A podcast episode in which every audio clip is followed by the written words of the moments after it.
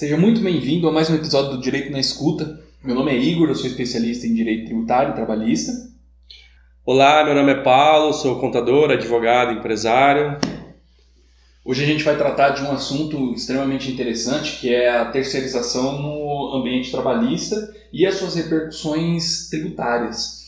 Uh, uma visão rápida do que seria o, a terceirização. Até pouco tempo atrás, até um pouco antes de 2017, um pouco mais anterior, meados de 1990, a terceirização era proibida. E aí entrou um, um entendimento de que começou a ser possível a terceirização apenas para as atividades meio. Ô Igor, é, antes de você aprofundar, terceirização, assim, o que que, como empresário, o que que ele entende, o que, e, e você traduzindo para o direito, o que seria a terceirização? É, a, a terceirização, essa, esse termo, ele é muito genérico, né? Ele é um gênero no qual comporta várias espécies. Muita gente falava subcontratação, horizontalização, prestação de serviço por pessoa interposta. Mas basicamente terceirização é o seguinte: é um procedimento que as empresas adotam é, no intuito de reduzir os custos e aumentar a lucratividade, obviamente aumentando a competitividade de mercado. E por meio ela contrata uma empresa que possui um pessoal próprio, específico numa área, e passou a prestar, que passa a prestar determinado serviço.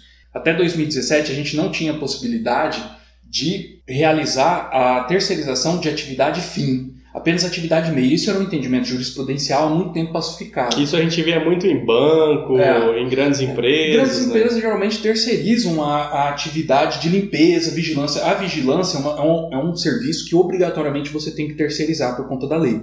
Então é uma, uma, uma, terceira, que é uma, uma, empresa terceira, que realiza essa atividade. Então, a, a partir da lei de, de 2017, houve uma, uma possibilidade de você terceirizar a sua atividade fim. Ou seja, você pode terceirizar aquilo que você pratica, que são instrumentos necessários à concretização da atividade fim. Então, vamos supor, Igor, eu tenho uma concessionária de veículos, é, e lá eu tenho vendedores.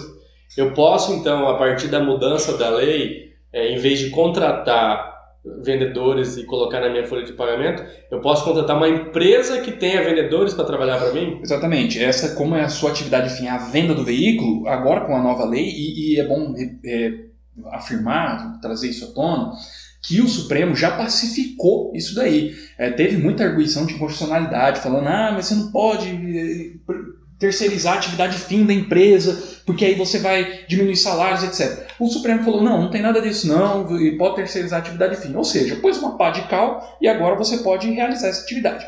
Mas uma coisa que tem que ficar bem clara: você é, realizar essa terceirização, ela tem que ser muito consciente.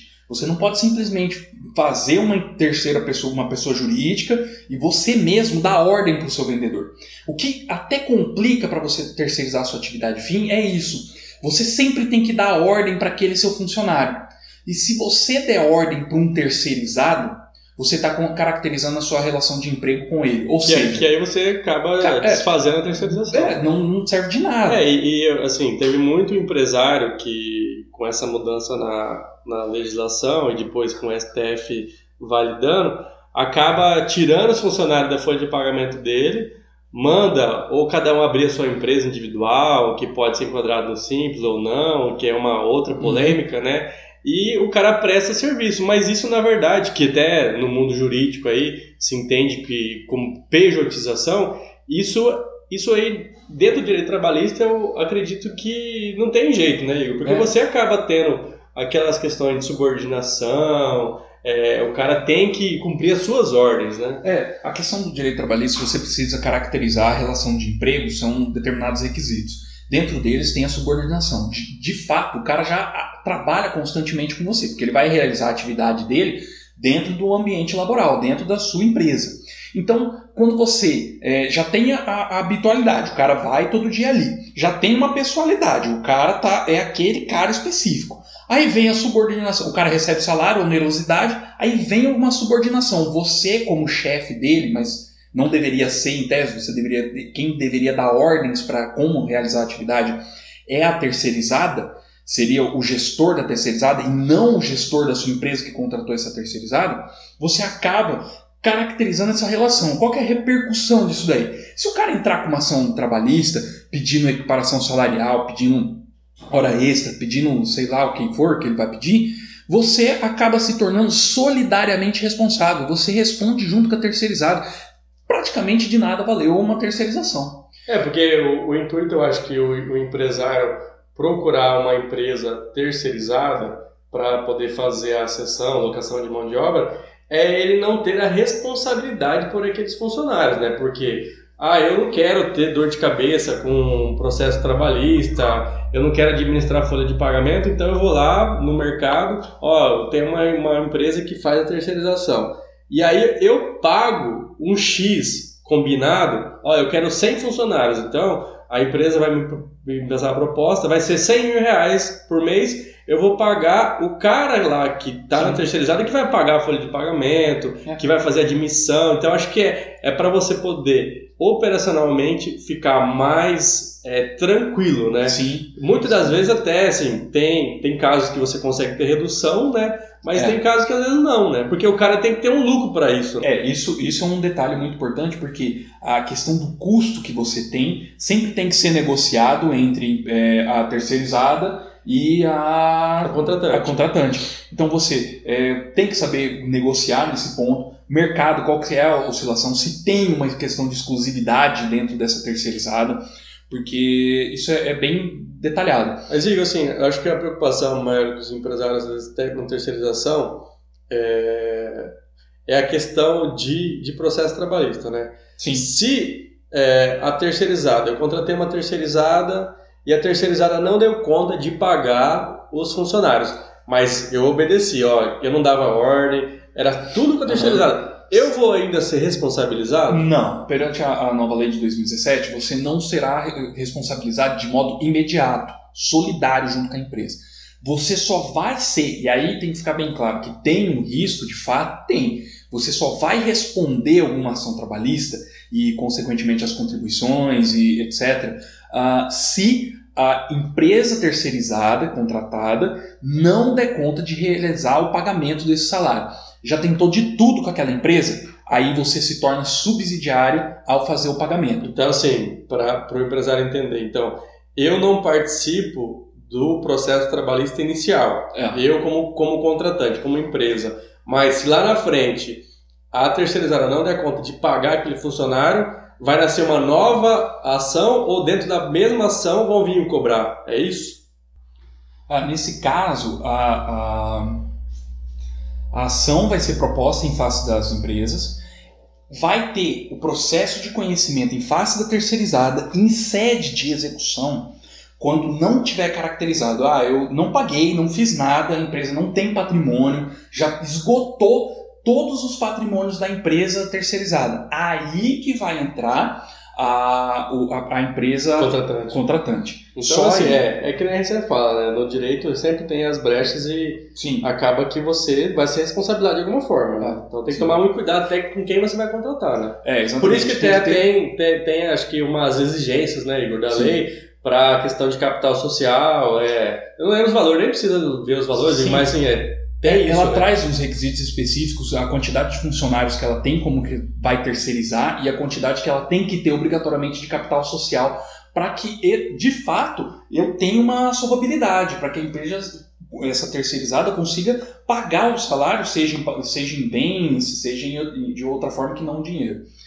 Enfim, aí vem uma, uma outra questão que, igual eu já estava falando, essa é a terceirização propriamente dita. Você contrata uma terceira, a, a atividade é num terceiro. Só que dentro desse âmbito tem muitas outras espécies de terceirização. Então, por exemplo, a, a gente tem a subcontratação subempreitada, que é uma para construção civil. Você tem a empreiteira, o, o, o, dono da obra contrata uma empreiteira, essa empreiteira contrata uma subempreiteira, uma subempreiteira que vai realizar as atividades para ela. Novamente, é, a gente está falando dentro do gênero terceirização. Então, são vários aspectos. Todas as atividades elas têm a possibilidade de terceirizar alguma coisa. É, e eu acho que o que surgiu depois da mudança, né, em 2017, foi muita, muita gente. Na verdade, não é uma.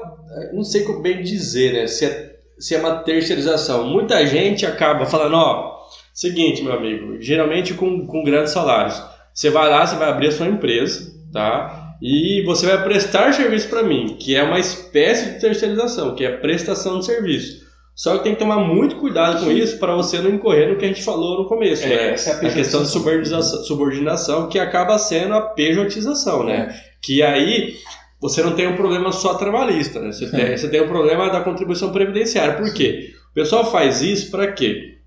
O, o, o, o empresário, quando ele tem um funcionário, o cara lá ganha 10 pau por mês ele vai pagar só de previdência uns 2.500 desse cara, Sim. entendeu? Aí ele fala o seguinte, ó, você vai lá, abre a sua empresa, você vai prestar serviço para mim, você vai ser meu funcionário ainda. Só que a gente negocia aqui, você paga o seu, seu imposto lá e você se enquadra no Simples Nacional, você paga o seu imposto e aí a gente ganha, eu ganho, você ganha. Se você quiser ter o seu recolhimento, você faz, é. entendeu? Então acho que virou moda isso, né? E tem que tomar é. muito cuidado com isso, né? Sim, é, é isso aí, com todo respeito, mas isso aí é, é, é igual casamento. A gente não sabe quem a gente traz para o nosso lado até que todo o amor acabe. Então, assim, é, no casamento é tudo maravilhoso, aí a pessoa acaba com uma, às vezes uma situação ruim e a gente descobre quem realmente é. E o mesmo vale para o empre, empregado. O empregado é maravilhoso, concorda, fala: não, beleza, vamos fazer uma PJ, e essa parte desse valor que você ia pagar você me paga. E aí, depois que acaba, o cara é demitido, seja lá por qual razão. É, simplesmente ele vai colocar na justiça e como a justiça já foi falado, justiça trabalhista é é, voltada ao empregado, você vai sofrer uma consequência vai ter que pagar a contribuição em cima, o físico vai vir cobrando. Então é muito, tem que ter muito cuidado com relação a isso. E aí, agora a gente, a, feita essa introdução na área trabalhista, a, a gente tem um problema muito sério, que é o que está acontecendo agora, justamente uma medida que as empresas costumam fazer, que é para é, tirar essa questão da contribuição que é você criar uma pessoa jurídica e incluir ela no Simples Nacional. É, porque o pessoal ele procura, procuram, muitos procuraram a terceirização justamente até antes, que é, antes de, de, a gente entrar nessa questão da mudança, uhum. o pessoal procurava, muitos empresários, a gente via isso aí é, a rodo, o empresário, ele tinha a empresa dele operacional, ele criava uma outra empresa no nome do filho, no nome da filha, no nome da mulher, colocava os funcionários lá, colocava um, um objeto social que ele pudesse prestar serviço para ele mesmo. Uhum. Então isso aí tem que tomar muito cuidado. É. E é o que eu sempre falo, né, Igor? É, as pessoas, ah, mas eu sempre fiz isso, nunca caí. não, Tudo bem, mas se você não caiu, um dia você pode cair. Entendeu? É, a, a fraude igual crime é um, quase uma questão de sorte. A depender, você se salva, de fato. Mas qual que é o risco que você está correndo ao fazer isso? Fraude é fraude, igual crime é crime. Então, assim, se você faz essa situação, desconsiderada essa, visto que isso aí é mera fachada e de fato está acontecendo coisas por trás, o fisco cai matando, a justiça do trabalho cai matando, o auditor fiscal vai lavar a multa. Isso é, é uma coisa a se pensar. É, e a gente tem até um RESP é, que está no STJ, que está suspenso o julgamento, sobre isso, né? De você é, criar pessoas jurídicas de terceirização para enquadrar o Simples Nacional, né? Que pelo visto que, que vai acontecer é que vai se tornar, vai, vai confirmar que você não pode fazer isso, né? É, é, é muito provável. Assim, a gente não sabe exatamente como que vai ser o julgamento, mas tudo tende a indicar que vai se manter o posicionamento atual, que é vedado. É, porque assim, existe uma diferença, é bom saber que eu abrir uma pessoa jurídica, eu sou um prestador de serviço, sou um funcionário, vou virar um prestador de serviço, e colocar um objeto social em um KINAI, é, vamos supor, eu como contador, eu sou funcionário de uma multinacional. A multinacional fala, Paulo, é o seguinte, você não vai ser mais meu funcionário. Então você abre a sua PJ, você coloca o KINAI de contador, e você vai prestar serviço para mim. Eu não vou pagar contribuição previdenciária, entendeu? Uhum. Então você vai ter uma economia, mas aí isso que tem que, que o fisco ele tem olhado muito, que é a questão da pejotização, né? É, mas a própria lei de terceirizados, ela já veio pensando nisso. Isso. Ela colocou uma limitação de 18 meses, que é a tal da quarentena. O cara pega e fala o seguinte: não, já que saiu a lei da terceirização, vou terceirizar tudo. E aí ele demite esse cara Sim. e faz o cara abrir uma PJ e recontrata ele como PJ para prestação de serviço. Ah, cara, já ele já caracterizou. E teve muito empresário que fez isso. Eu, a gente é. tem o nosso sigilo profissional Claro. aqui, mas tem Mas- muito é, empresário que fez vai- isso e está vai- no risco. né? muito provavelmente vai rodar e, e muito provavelmente quem faz essa é, o, o circo andar é justamente o, o empregado quando não está feliz. Enfim, E eu acho que, assim, pensando ah, nas, nas vantagens que existe e, e você trabalhando, quando o empresário ele quer trabalhar da forma correta, eh, recentemente até a gente teve uma solução de consulta da Receita Federal, eh, pensando nas, nas grandes empresas que apuram lucro real, tem o PIS e COFINS no regime não cumulativo, é aquele que você pode eh, aproveitar crédito.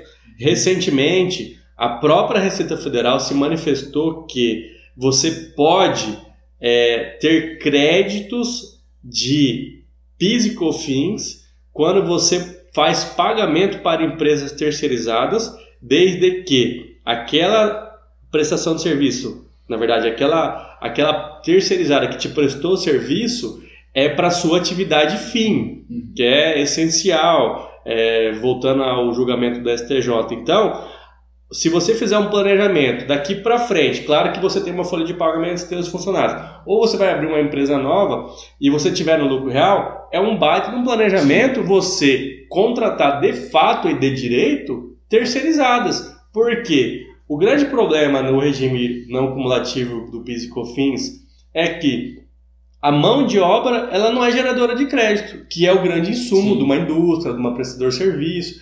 Agora, com essa possibilidade de você contratar uma terceirizada, isso é um baita de um planejamento tributário. Por quê? Se eu tenho uma folha de pagamento de um milhão de reais por mês, eu não consigo gerar crédito disso, mas agora eu vou contratar uma empresa e vou pagar um milhão, eu vou ter 90 mil reais de crédito físico-fins. é, isso, isso é, isso é sensacional. Ah, ah, ah, é a possibilidade que vem crescendo justamente na hora que é, a Justiça do Trabalho estava com uma visão muito é, protetiva por próprio erro dos advogados que quer judicializar tudo com o cotidiano da vida, eles querem judicializar na, na Justiça do Trabalho. E aí o governo fala, pô, é, tá na hora de eu fazer alguma atitude. No governo Temer houve a, a entrada da, da terceirização e a reforma trabalhista jogando um ônus grande para o empregado. Então é- é- são visões que agora começam a ter de facilidade. Então você consegue ver, ah, pô, vou conseguir aproveitar PIS e COFINS. E isso não tem que ser visto com maus olhos. Porque se a coisa for bem feita, não, tá tudo certo, houve a terceirização correta, lícita, não houve nenhum desvio de fato, o empregado vai ganhar porque ele vai ter emprego, vai ter mais emprego, o empresário vai ganhar porque vai ter crédito entrando para ele nesse caso.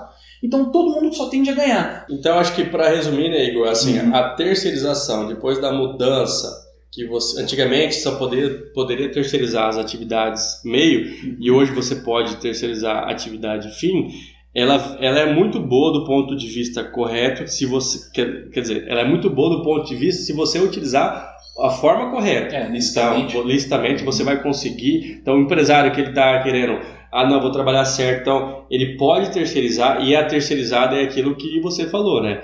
Você não pode ter a subordinação desses funcionários. Sim. Eles são seus funcionários, estão na sua empresa, mas tem alguém da terceirizada que é o cara que manda neles. Você vai ter que falar com ele. Isso tem que ficar claro porque dentro do contrato que você firmar com a terceirizada, e aí vem a importância de ter um advogado de confiança, e aí já não é parte do papel do contador, ter uma, um, advogado de confiança para redigir o contrato com essa terceirizada, para deixar claro que quando você for dar ordem é diretamente para o gestor da terceirizada e não para o empregado. Porque de fato você vai querer que as coisas sejam feitas do seu modo. Então, se você está contratando uma terceirizada, você tem que falar o seguinte: olha, eu quero dar, eu não posso dar ordem para o seu empregado para não caracterizar uma relação trabalhista solidária. Então, eu vou dar ordens para você. Eu vou falar: ó, eu quero que meu trabalho seja realizado dessa maneira. Então, o cara lá vai ter que falar: olha, isso dentro do contexto geral. E também agora, é, agora não, em relação à, à conclusão que eu estava fazendo, você poder terceirizar de fato e você também pode usar o Instituto da Prestação de Serviço, da pejotização correta, se aquele cara, aquele setor que você está contratando, que nem eu tive um caso de um, de um, de um cliente, logo quando mudou, é, é claro que ele, ele não respeitou os 18 meses. Hum. Mas vamos supor que não tivesse a regra dos 18 meses, o que, que ele fez? A, a contadora dele era, terce, era, era funcionária dele. Ele mudou. Ela não é mais terceirizada, não é mais funcionária, ela virou, fun, é, virou terceirizada. Por quê? Ela não cumpre mais horário, ela tem que fez, fazer o quê? Entregar o resultado. Ele fez o correto, a única coisa que ele não fez foi respeitar os 18 meses, uhum. certo? Então, para aquele cliente que quer se planejar, se você tem dentro do, da sua empresa a possibilidade de contratar terceiros, certo? Com a mudança ficou mais tranquilo, mas só toma cuidado, que nem a gente fala. Se esse cara não é seu funcionário de fato. É, é que nesse caso aí, do, do, jeito que você me falou, ele, ele faz o seguinte: essa é, contadora ela se tornou a pessoa jurídica que contratou outros contadores dentro dela e aí ela se tornou uma empresa. Sim, sim. Então, assim, fato. ele terceirizou de fato isso, a atividade contábil dele. Isso. Então aí tudo bem. Só que assim, é, é, é, é preciso ver que é uma linha muito tênue aí, e isso vai caber a, a, a, a consultoria advocatícia, e aí já trazendo à tona que não é só o contador que pode verificar nesse caso. O advogado tem que estar presente. Porque é uma linha muito, muito tênue e a jurisprudência ela oscila muito. Sim. Então tem que sempre ter essa consciência.